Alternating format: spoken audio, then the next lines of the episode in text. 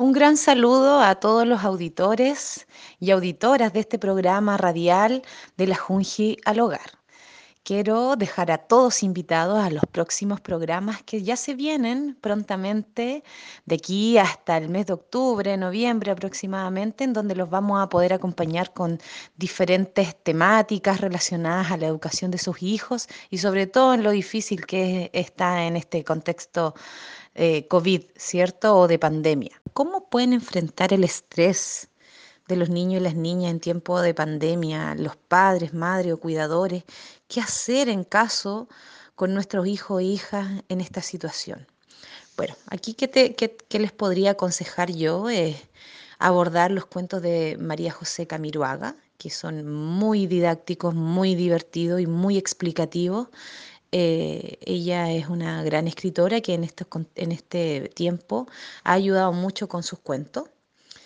Eh, tenemos los cinco principios, ¿cierto? Eh, estos cinco principios que promocionan los distintos, las distintas etapas del desarrollo que pueden ir viviendo los niños y niñas y nos pueden ir ayudando un poco en el cómo podemos ir estableciendo un vínculo afectivo desde el buen trato, desde una mirada de, menos estrés para los niños donde están encerraditos ahora, de eso también les produce mucho estrés. Entonces, dentro de estos cinco principios, lo principal es, en el principio número uno, por ejemplo, dice, dale todo el amor y controla el estrés. ¿Por qué? ¿Por qué creen ustedes que pudiese suceder esto? ¿Cierto? Porque los niños se desarrollan de una mejor forma. ¿Cómo? En, en entornos cariñosos, seguros y confortables.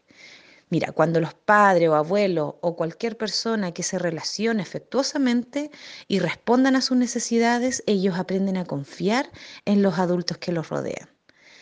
Así se generan emociones súper positivas que expresan los adultos eh, y, y estas, perdón, las emociones positivas como las negativas que expresan los adultos afectan a los niños y niñas, sí, porque los adultos estamos un poco estresados de repente, entonces todas esas emociones que se generan pueden afectar a los niños. Por eso es importante desarrollar estrategias que ayuden a establecer relaciones amorosas y manejar con calma las situaciones complejas que puedan generar este estrés. Ya los niveles de cortisol eh, descienden si el niño es atendido, es tranquilizado por su adulto más cercano, se le demuestra el afecto. Eh, todas esas cosas suceden, entonces es importante que, que lo podamos generar. Otro principio es el háblale, cántale, señálale las cosas. ¿Por qué? Porque el desarrollo del lenguaje comienza muy tempranamente, incluso antes del nacimiento.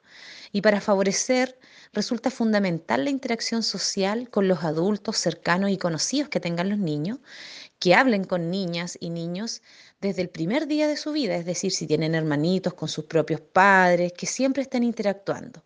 Esto va a permitir que amplíen las posibilidades de comunicación y de conexión con su entorno. Cuando los adultos acompañan y hablan a través de gestos también y movimientos del cuerpo, se enriquece la posibilidad de comprensión y de conexión. Mira, también tenemos el principio número 3 que dice cuenta, agrupa y compárale las cosas. Y el principio número 4 que habla exploren mediante el movimiento y el juego. También tienen el principio número 5 en donde dicen lean y comenten cuentos eh, es importante que también las familias, así como les fui comentando en los otros principios, puedan ir desarrollando diferentes actividades con los niños que sean naturales y necesarias para su desarrollo. ¿Ya?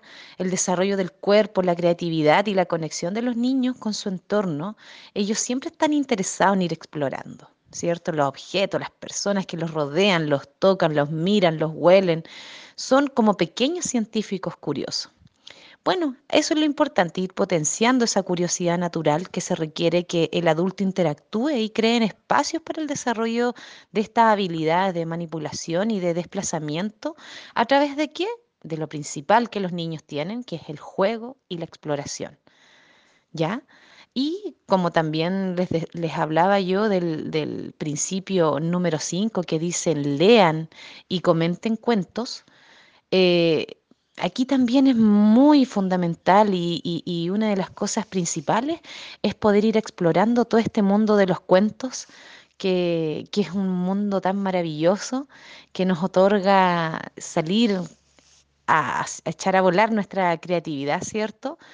Eh, por lo tanto, los niños, al nosotros contarles cuentos, se transforman en niños mucho más receptivos, ya que es importante los sonidos del lenguaje que uno utiliza para cuando les cuenta el cuento, o el sonido del pajarito que está hablando el cuento, ir cambiando las tonalidades de, de la voz, etcétera. Todas esas cosas se pueden ir dando y es fundamental que ustedes también puedan seguir indagando si tienen la oportunidad de, ir en, algún computador, el celular, ya que hoy día el Internet es algo que, pueden acceder muchas personas, quizás otras no por temas de conectividad, pero para quien tenga la oportunidad de hacerlo, les recomiendo eh, ver esta página que se llama www.cincoprincipios.cl y ahí van a poder encontrar información detallada y, y que les puede servir a ustedes. Así que espero haber sido un aporte el día de hoy en este lanzamiento del programa de la Jungia al Hogar. Eh, muchas gracias por la invitación, Jimena, y quiero dejar a todos los auditores invitados, obviamente, para los próximos programas que tenemos para ustedes con los diferentes invitados.